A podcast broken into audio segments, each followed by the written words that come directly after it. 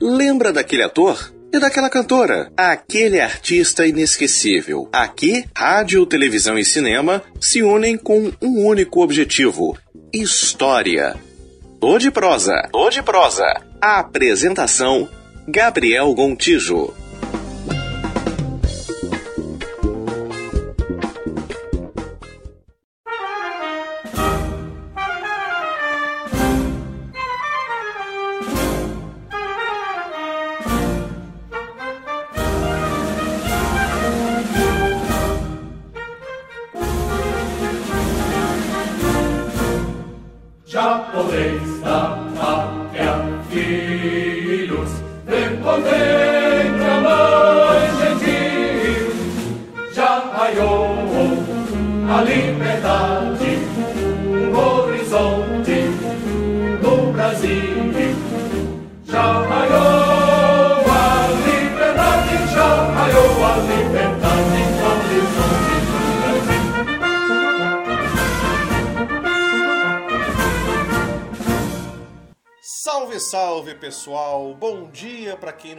Dia, boa tarde para quem nos ouve de tarde, boa noite para quem nos ouve de noite.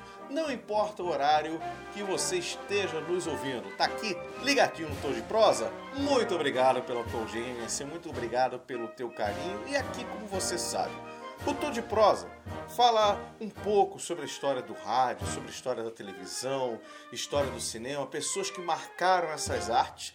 E a gente sabe muito bem que principalmente cinema e televisão falam não apenas sobre o que é ficção, mas falam também sobre personalidades históricas internacionais e nacionais. E tivemos aí uma série de celebrações no teatro, programas especiais na televisão que fizeram aí uma viagem ao passado. Afinal de contas, no dia 7 de setembro de 1822, o Brasil declarou a sua independência com seu então imperador Dom Pedro de Alcântara ou Dom Pedro I às margens do rio Ipiranga, que, segundo a historiografia comumente falada, gritou: independência ou morte. Pois bem, passados 200 anos após esse grito de independência, Muita gente discute se ele realmente teria gritado independência ou morte, como foram os bastidores do pedido de independência e, claro, tudo que é ligado à vida de Dom Pedro I. Mas também dizem que, por trás, ou por que não dizer, à frente e ao lado de um grande homem, sempre há uma grande mulher.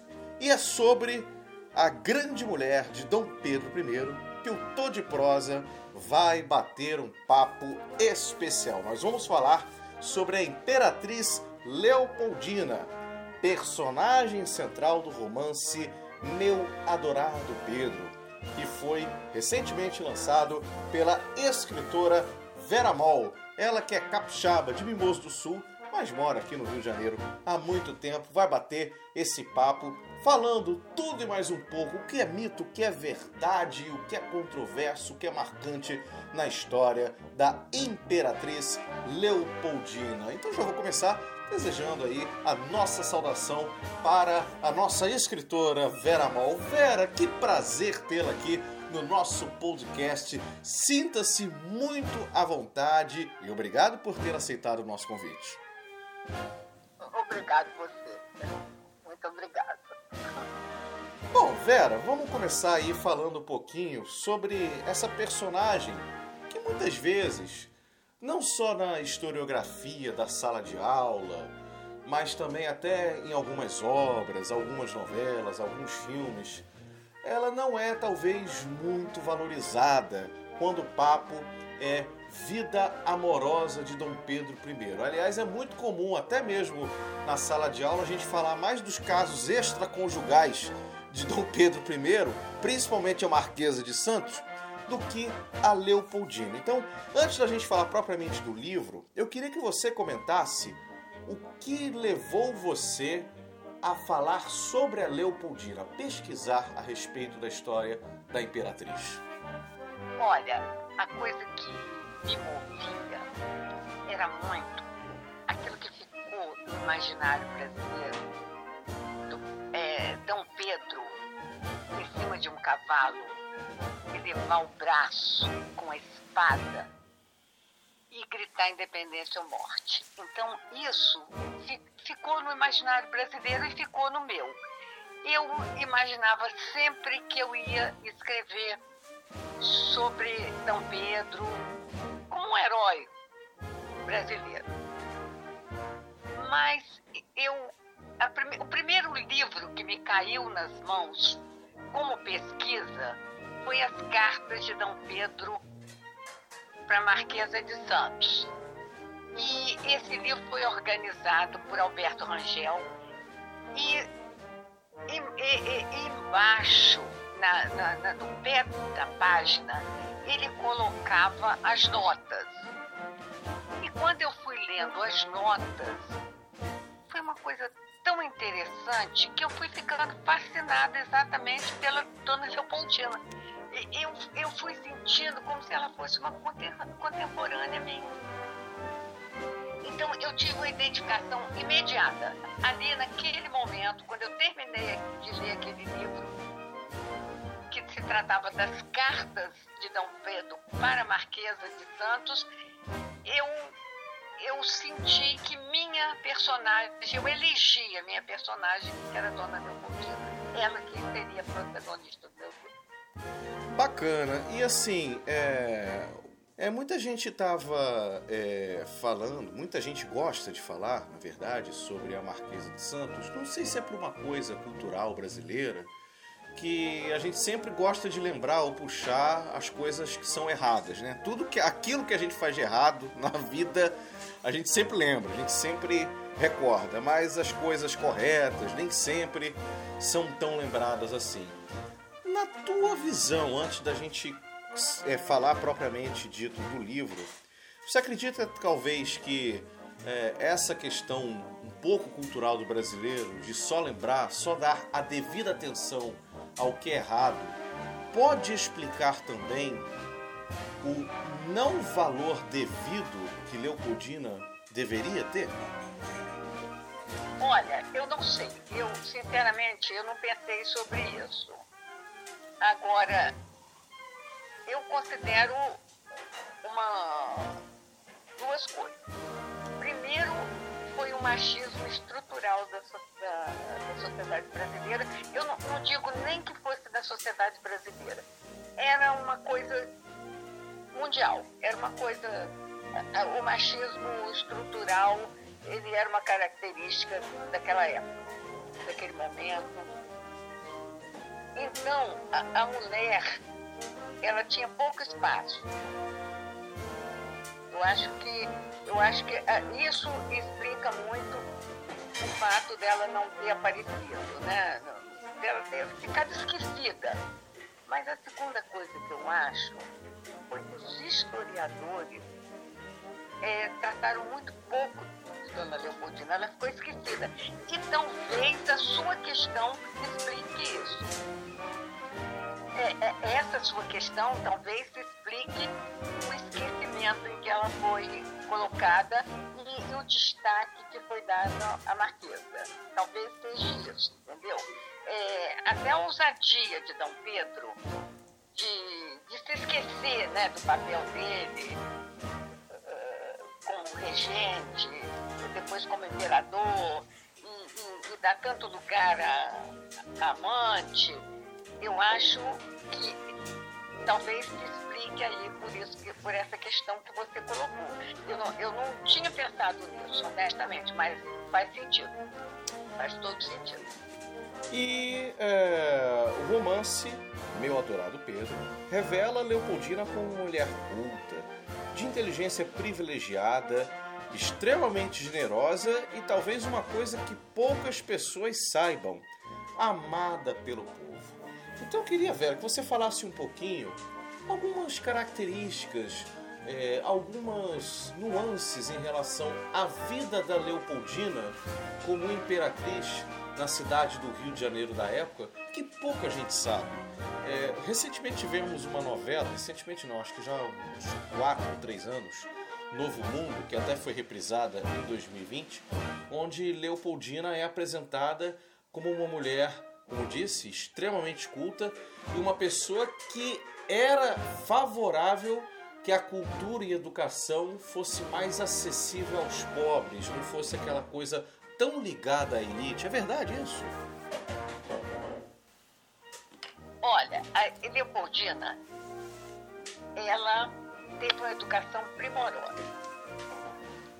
É, é a, a, educação dela preparada pela Picante, que era a terceira mulher do Francisco I, pai da Leopoldina, que a mãe da Leopoldina tinha morrido quando ela tinha 10 anos.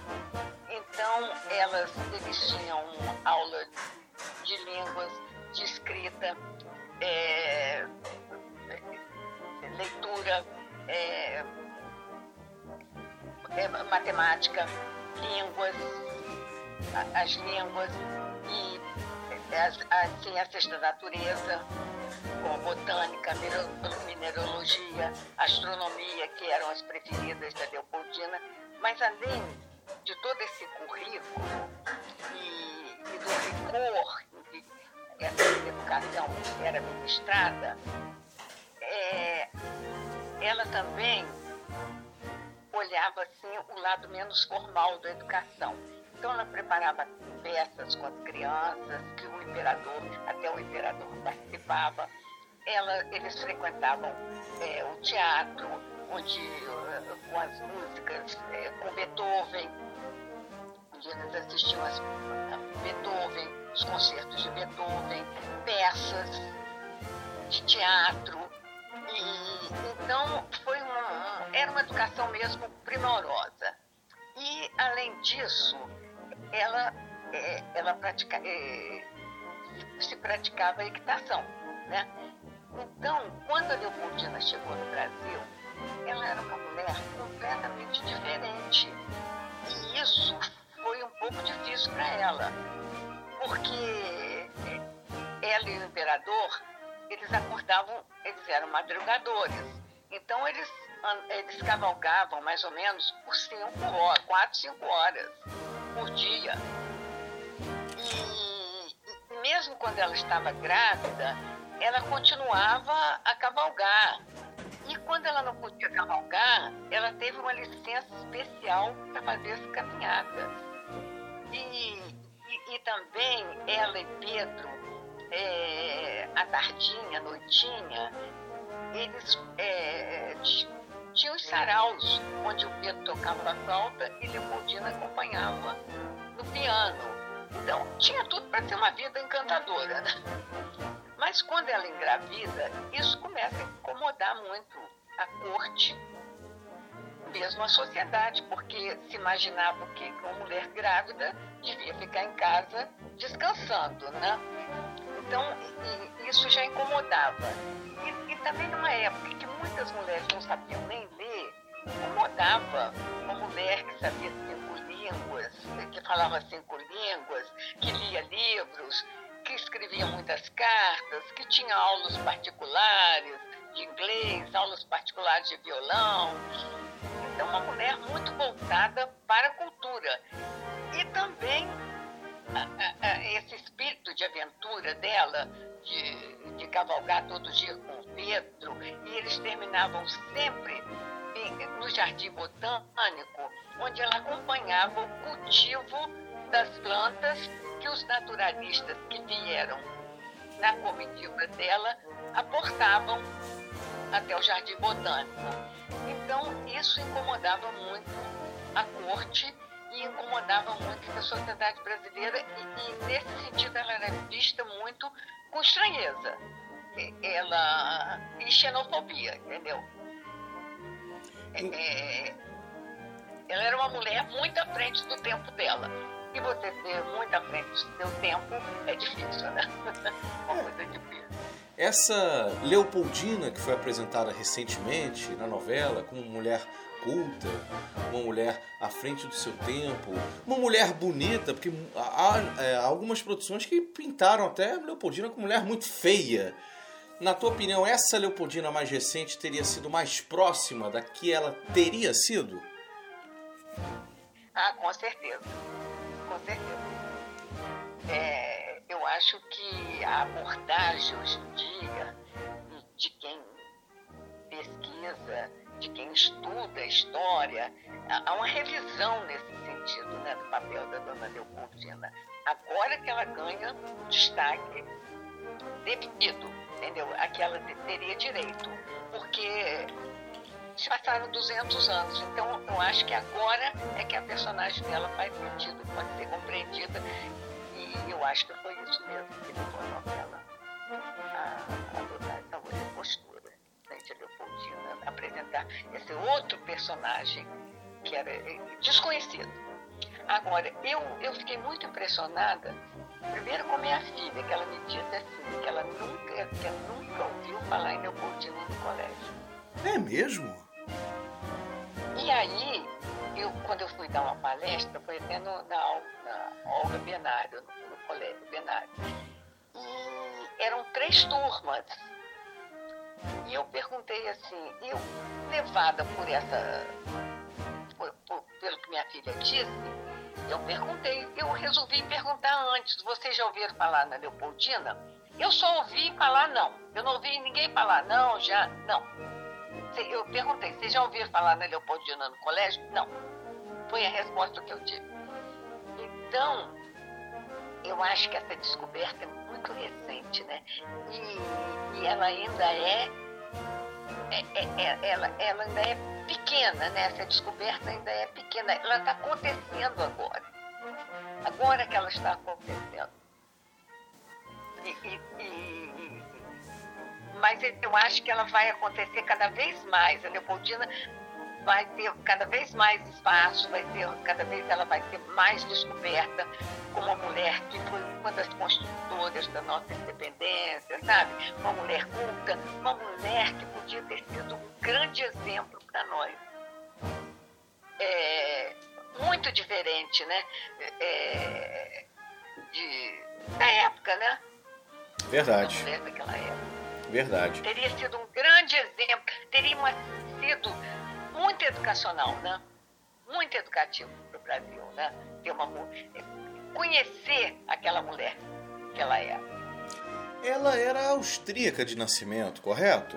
Ela, ela era austríaca, da casa dos Habsburgo, da, é, da Áustria, e ela era filha do imperador. Francisco I. Ela, quando nasceu, ela já recebeu o título de duquesa. Nascimento. Ela era irmã da Maria Luísa, que casou com, Napoleão. E Napoleão se casou com Maria Luísa, fez uma aliança, né, que conciliou a França com a Áustria politicamente, né? A França deixou de invadir a Áustria e exatamente porque Napoleão estava de olho nos títulos de Maria Luísa, né? Ele era um imperador sem, sem lastro, né? tinha lastro e de nobreza. Então, ele que propõe o casamento e a Casa da Áustria aceita exatamente para terminar o conflito com Napoleão, que já tinha invadido a Áustria duas vezes e eles foram obrigados a fugir da Áustria. E, mas o, o interesse de Napoleão era nos títulos que Maria Luísa levava para o Império e para o Imperador. Olha que coisa, eu vou ser sincero, essa é uma questão que talvez para muitos historiadores seja básica, mas eu não sabia. E que coisa curiosa, porque se Maria Luísa, irmã de Leopoldina, casou-se com Napoleão, é...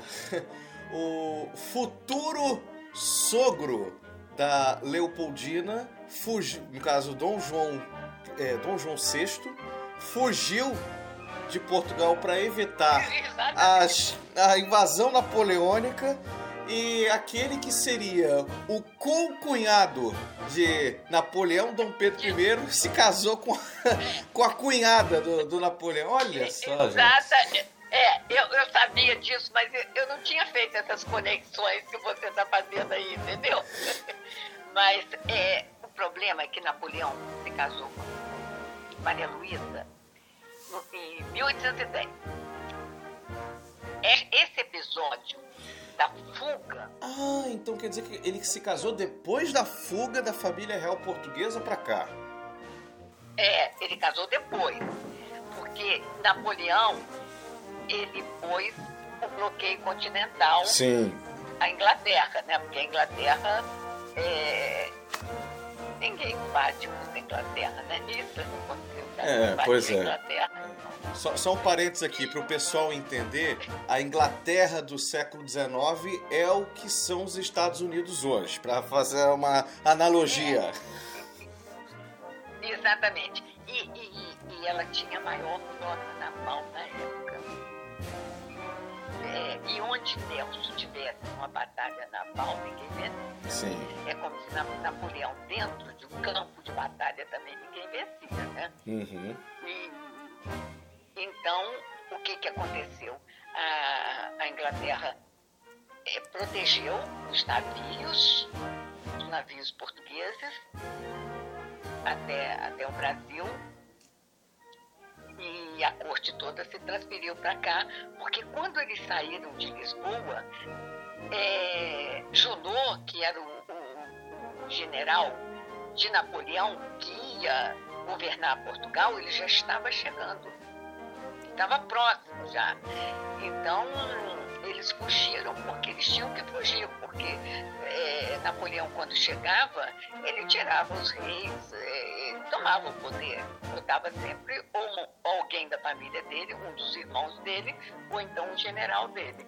Então, Portugal também não tinha escolha, eles tinham que vir e vieram. E também já havia o plano de transferir a sede para o Brasil. É verdade. Para o Rio de Janeiro. É mas eu achei engraçado que você fez essa conexão que eu não tinha feito, mas foi isso mesmo.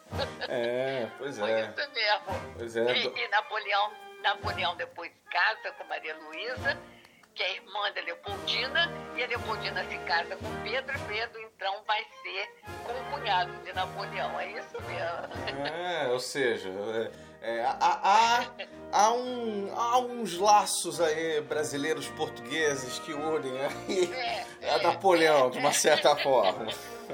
É.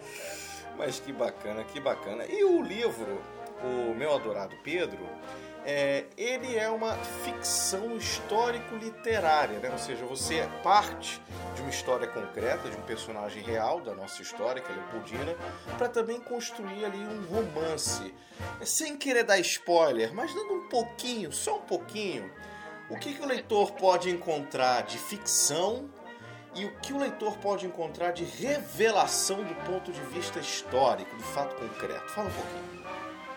Bem, eu. Uma pergunta assim, um pouco difícil. Eu vou falar assim mais ou menos do que eu construí. Perfeito, e a à vontade. diferença entre a história e a literatura. Uhum. O, o historiador, ele está bem aos fatos. Verdade. Por exemplo, o meu romance, que ele vai, é, pode prender o leitor, é exatamente na linguagem. Uhum. Porque, é, primeiro, que eu uso muito fluxo de pensamento. Certo. Fluxo de pensamento. E eu passo quase que o modo que eu encontrei de, de, de me encontrar com a Leopoldina, entendeu? De revelar a Leopoldina como uma pessoa humana e, e generosa, como uma pessoa que ela era mesmo, foi conversando com ela então eu passo o tempo todo interrogando, conversando com ela, dando conselhos, às vezes como se fosse uma mãe, às vezes como se fosse uma irmã, às vezes como se fosse uma grande amiga, sabe? Então foi assim que eu me aproximei da Leopoldina. E eu acho que esta é a verdade que, os, que o, o escritor traz. É, é, diferente, é muito diferente. Seria assim, passando aqui para o nosso ouvinte, de uma uma, uma, uma forma, até uma linguagem literária, seria assim: você fala da Leopoldina e da vida dela, baseada nos fatos, mas a construção como você passou para o papel, passou para o livro, se dá numa linguagem ficcional. No caso, a linguagem em si é mais romanceada, mas o que está narrado é real. É, é, é um romance. Entendi. Agora, o escritor, ele tem todas as liberdades. Eu, eu, eu tenho um compromisso com a verdade, mas o modo como eu conto é meu. Entendi. Entendeu? É, é, isso é que faz a literatura. Você tece a história. Você constrói a história. Ficou curioso? Ficou com a pulga atrás da, da orelha? Você de repente achou que a resposta poderia esclarecer mais e acabou aumentando o suspense? O papel do escritor é esse, é justamente aumentar o suspense para fazer com que você, meu amigo, minha amiga ouvinte, possa comprar o livro, meu adorado Pedro, para poder entender um pouquinho mais sobre quem foi Maria Leopoldina. Uma coisa eu posso falar, ela foi mais, muito mais do que apenas uma homenageada que batizou uma estação de trem. Correto, minha querida Vera Mol? ela foi uma das construtoras da nossa independência. Com certeza. Eu não, eu não sei se, se sem ela Dom Pedro teria chegado tão longe. Dom Pedro teria programado a independência. Olha, então, então já que você levantou uma bola, então vamos lá. Então agora a gente vai de polêmica. Você levantou a bola, eu não posso deixar essa bola no ar, não. Eu tenho que. Tá bom. Tem que cor, eu vou chutar. Então. Gabriel, vocês jornalistas são muito perigosos. Né? Ah, mas ó. Mas fala, eu vou tentar, eu vou tentar responder. Não, calma, calma, calma. Mas aqui também eu, eu, faço, eu sempre procuro deixar os entrevistados à vontade. A gente faz umas perguntas capciosas, até faz, não vou mentir. mas assim, também a gente sempre, né? Procurando apresentar uma coisa aqui, outra colar e tal. Você acabou de falar, não, mas agora uma, uma curiosidade assim, até muito bacana. Você disse que sem a Leopoldina, você tem as suas dúvidas de que Dom Pedro I poderia fazer independência ou talvez assim, ele até poderia fazer, mas não de uma forma como a, a que a gente conhece, né? Como você até falou no início da entrevista. Tirou a espada e as margens plácidas do rio Ipiranga gritou: Independência ou morte! Pois bem, mas é, quem foi, assim, ou então quais foram as principais funções da Leopoldina que mostrou para Pedro, no caso, mostraram as principais funções para Pedro, que era necessário fazer a independência naquela hora? Como a Leopoldina ajudou esse processo? Olha, uma coisa que ajudou muito a independência do Brasil foi a Revolução do Porto em, em 1820, uhum. em agosto de 1820. O, o Brasil tinha sido elevado à condição de Reino Unido e Portugal, né? E, e ele, e, e Dom João, quando veio para cá, ele fez da, da, da colônia a sede do reino. Sim. Né? Então, ele criou uma condição muito especial é, para o Brasil. E o Brasil deixou de ser colônia, o Brasil passou a ser Reino Unido, é, Portugal, Brasil e Algarve. E a sede do reino estava no Brasil, estava, era, era no Rio de Janeiro. Mais precisamente, num primeiro momento, no Paço Imperial, onde hoje é a Praça 15, e pouco tempo depois é, o local de residência oficial passou a ser onde hoje é a Quinta da Boa Vista, correto? Não, eles, eles, eles foram, eles sempre, Dom João sempre morou no, no Passo, na, na Quinta da Boa Vista, e Dom Pedro e Miguel também sempre moraram lá com Dom João, e depois que Dom Pedro casou, ele sempre morou na Quinta.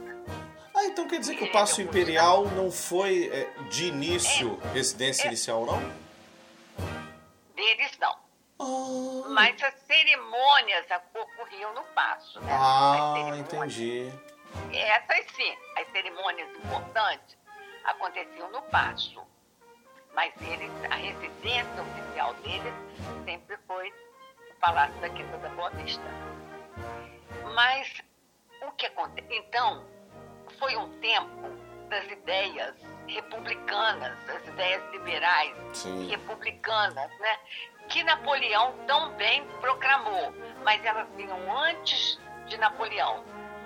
É, os Estados Unidos da América proclamaram a independência em, em 1776. Foi antes da Revolução Francesa, antes da queda da, da Bastilha. E as colônias espanholas em torno do Brasil, elas foram todas se tornando independentes. Por que, que o Brasil não fez isso antes? O Brasil não fez isso antes porque a elite, os republicanos, e os republicanos estavam muito assim, eram muito ligados à maçonaria, Uhum. eles não queriam que o Brasil se transformasse em pequenas republiquetas. A gente Hum. deve, o Brasil, é, ser um império, ser um, porque o Brasil é praticamente um império, né? Um, Sim. um- tem dimensões continental, Sim, continentais, verdade. né? E a gente deve isso a eles porque eles não queriam isso. Se, se foi bom, se foi mal, eu não sei. Mas a gente deve a eles porque eles não queriam, eles não proclamaram a, a República antes, porque eles não queriam que o Brasil se esfacilasse em, em pequenas republiquetas como as repúblicas espanholas. Se fragmentasse, digamos assim. O quê? Se fragmentasse. se fragmentar. Foi isso. Foi. Eles não queriam que o Brasil se fragmentasse. E, e eles achavam, então, que a única pessoa que podia unir o Brasil todo era São Pedro.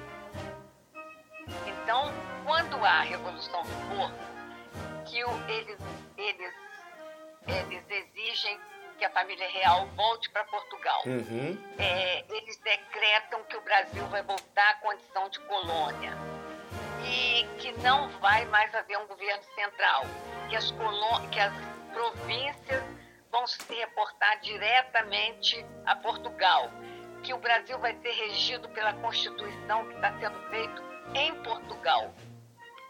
Então, isso exalta os ânimos, né? Os ânimos ficam brasileiros ficam extremamente exaltados. Primeiro que a ideia da República já é uma ideia muito sólida naquele momento, né? Uma, uma coisa concreta, até porque, se a gente voltar um pouquinho no tempo, já houve alguns movimentos que flertavam com isso, como os movimentos de Inconfidência, por exemplo. É, e, e Pernambuco também, né? A Confederação do Equador. Verdade. É, são, são movimentos, pelo menos esses dois estados, Minas e Pernambuco, né? Já tinham tentado, já tinham feito algum movimento de liberação. É, também teve a Conjuração Baiana, se eu não me engano, se eu posso estar equivocado, mas é- É, é, pequenas, é, pequenas é, revoluções aqui e ali, né? Mas essas duas foram maiores, né? Certo. A de Minas e a de Pernambuco foram maiores. Então, quando, quando Portugal, né, quando as, as, as cortes de, de Lisboa, né, que estão é, que foram convocadas para elaborar uma Constituição, quando elas decretam que o Brasil vai ser governado de Portugal e que as províncias vão se reportar diretamente a Portugal, a- a- o, o- Brasil se divide mais ainda, porque o Pará passa a se reportar diretamente a Portugal. O Maranhão também, o Piauí também, a Bahia também. E além dessas duas, dessas desses dois estados que já tinham, já tinham um movimento de, de- de- libertação, né? Como Pernambuco e Minas Minas. Gerais. então, é- é- é- eles desorganizaram completamente o país, né? O país, e- e- e- o país se esfacela, né? Era uma coisa que o Brasil não podia suportar, né? Ele não podia suportar. Era uma escravidão e era uma desorganização e o Brasil voltaria à condição de colônia. Então, eles optam não pela república, mas por, uma monarquia constitucionalista.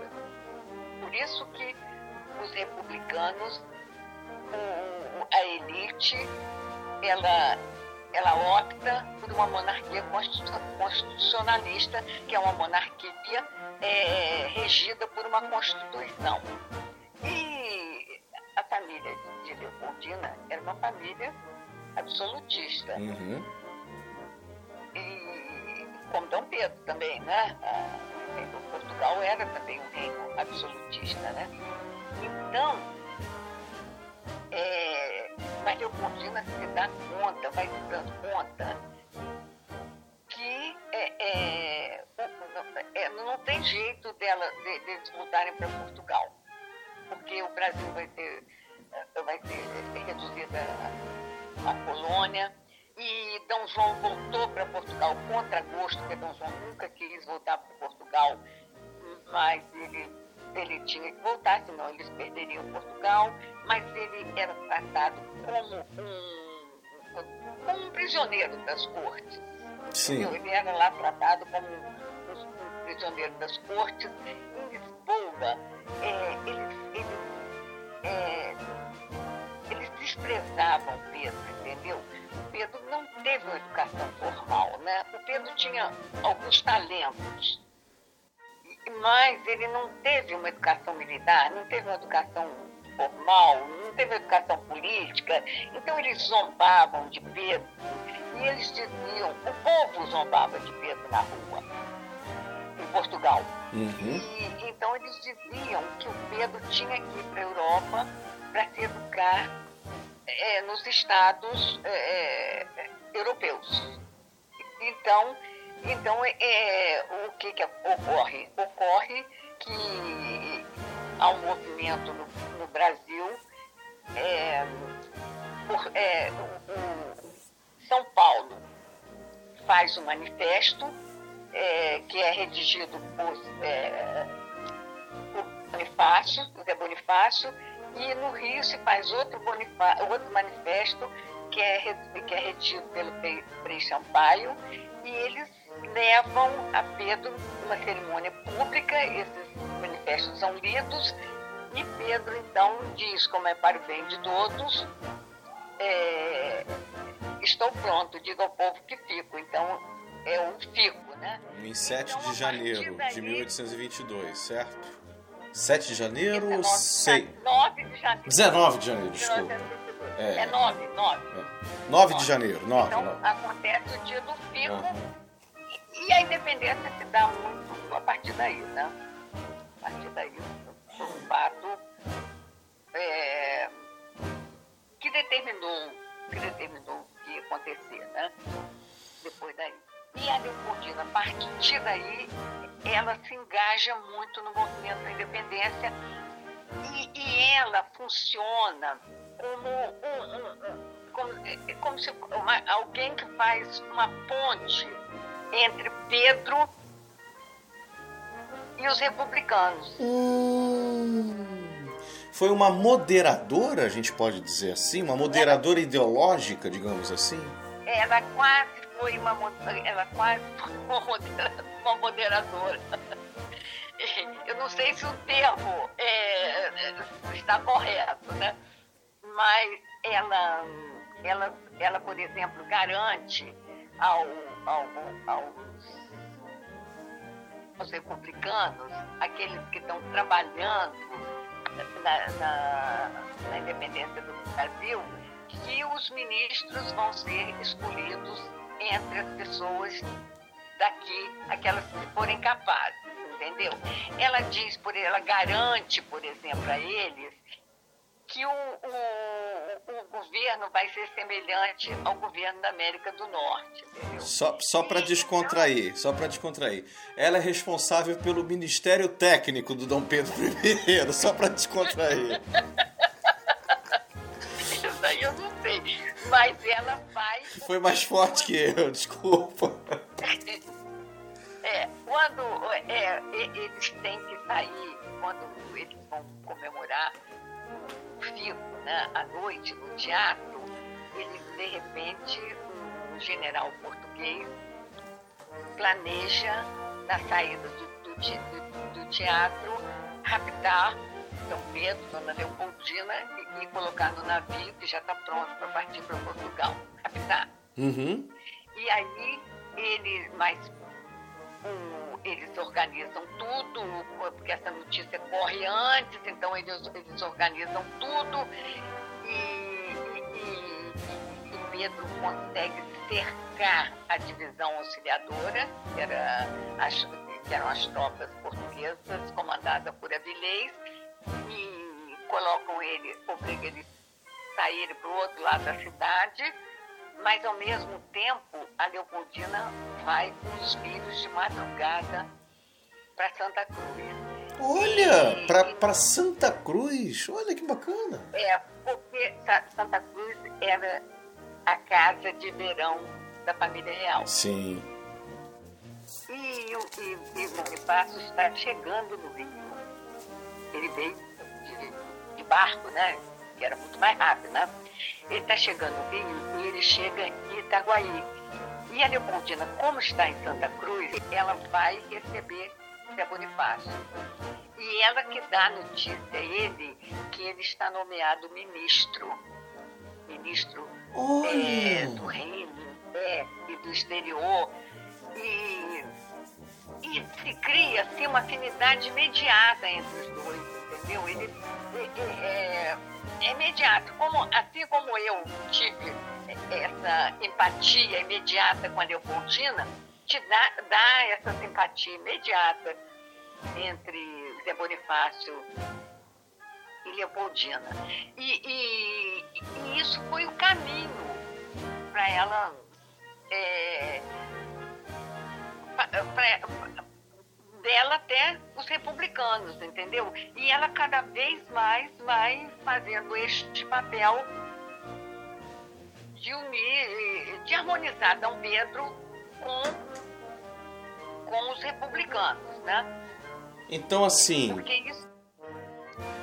Até perdão para interromper, mas assim, é, para passar aqui para o nosso ouvinte, de uma forma muito resumida seria isso é, ou havia uma tensão entre Brasil e Portugal, já que Brasil não queria voltar à condição anterior de colônia, não queria perder o que tinha conquistado quando se tornou Reino Unido de Portugal e Algarve, e os republicanos é, de então entenderam que o melhor era uma monarquia é, constituída através de uma constituição, mesmo não sendo o regime que os republicanos queriam, mas eles preferiam isso a um país fragmentado.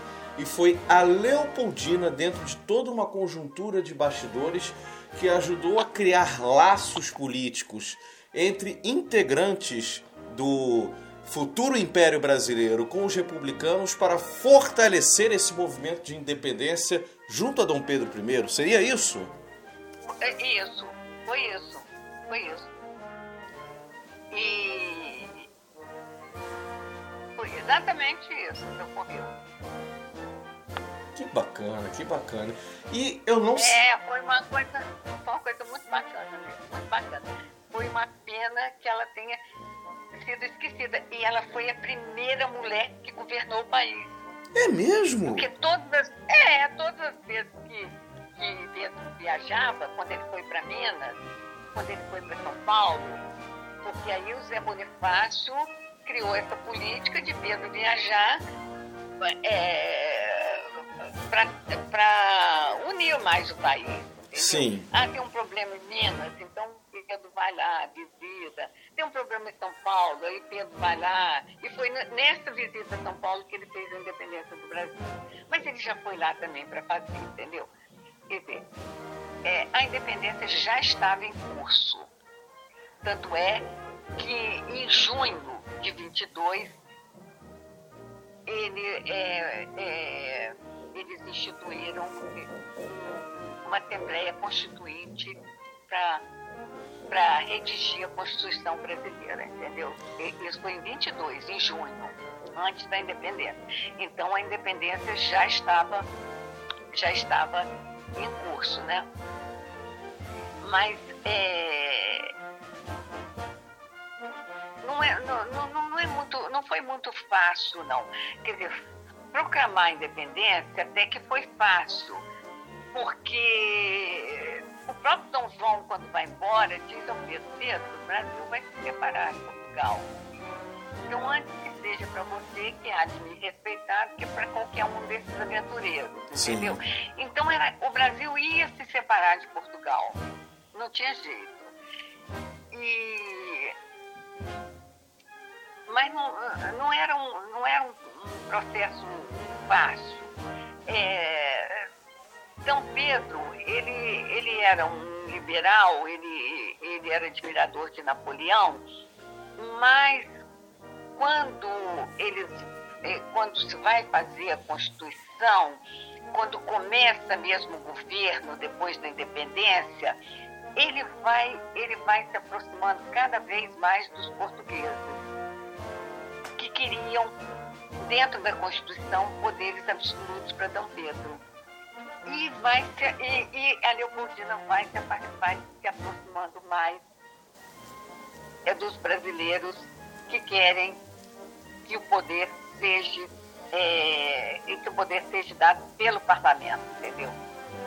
Entendi. Ou seja, depois da independência, a Leopoldina, que era uma austríaca, vai se mostrar mais brasileira que o Pedro, que teria sido um imperador que era para ser mais para os brasileiros. Resumindo, seria isso. É, é.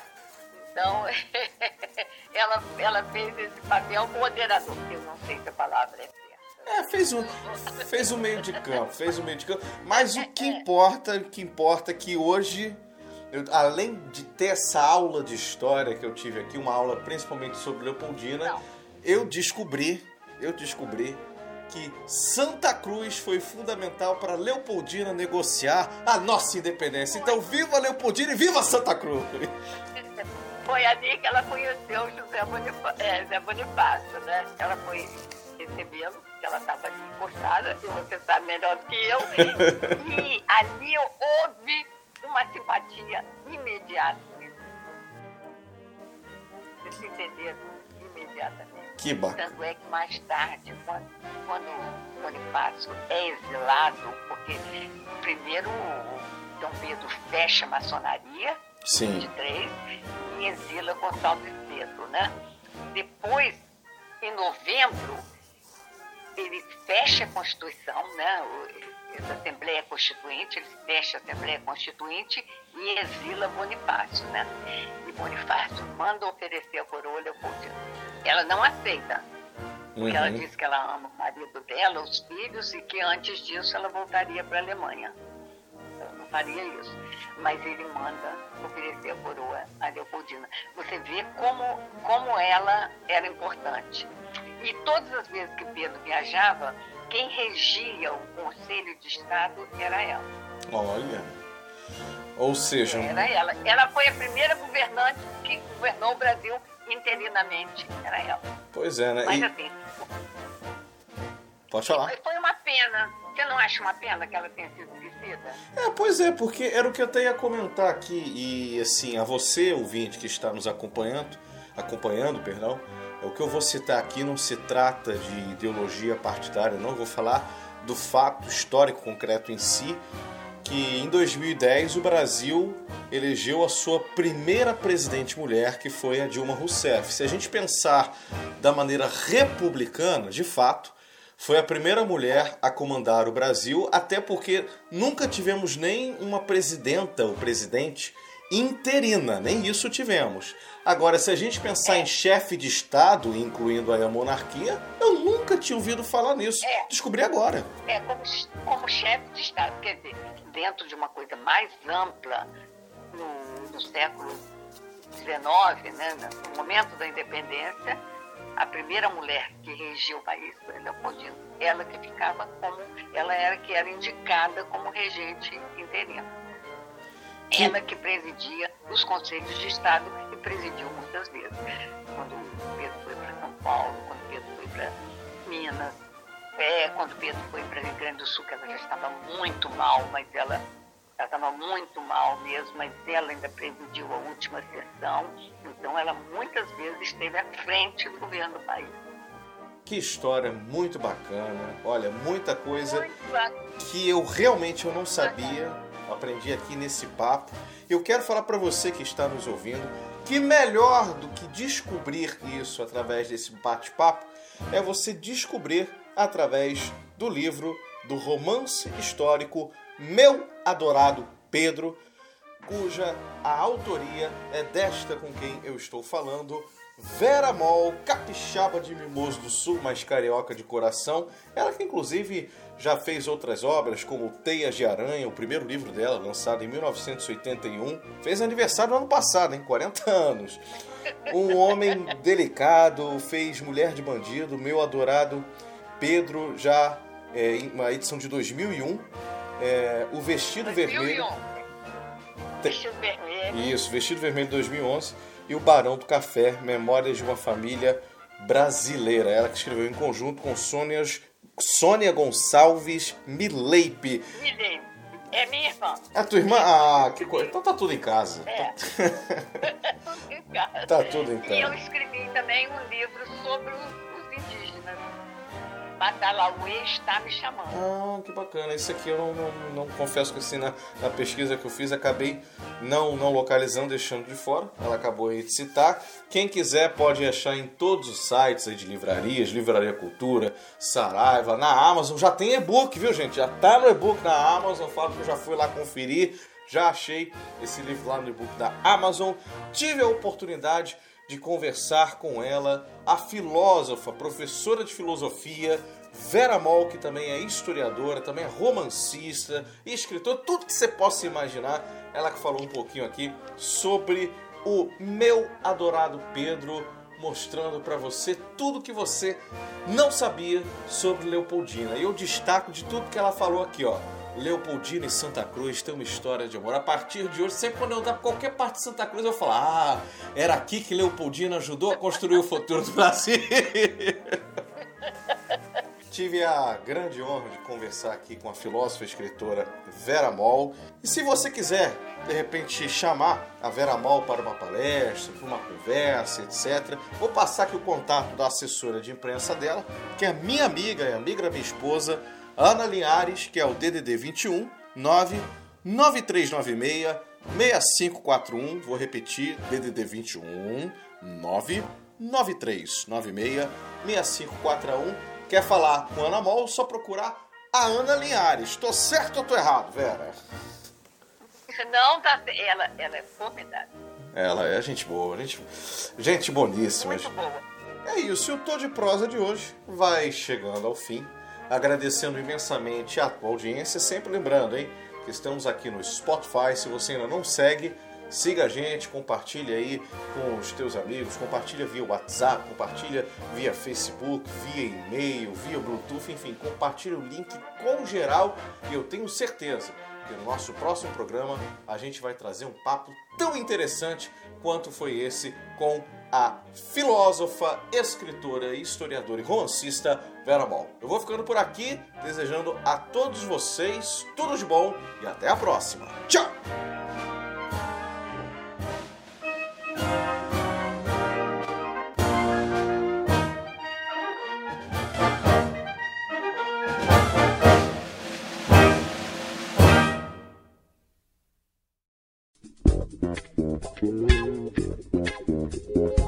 Lembra daquele ator? E daquela cantora? Aquele artista inesquecível. Aqui, rádio, televisão e cinema se unem com um único objetivo: história. Tô de prosa. Tô de prosa. A apresentação: Gabriel Gontijo.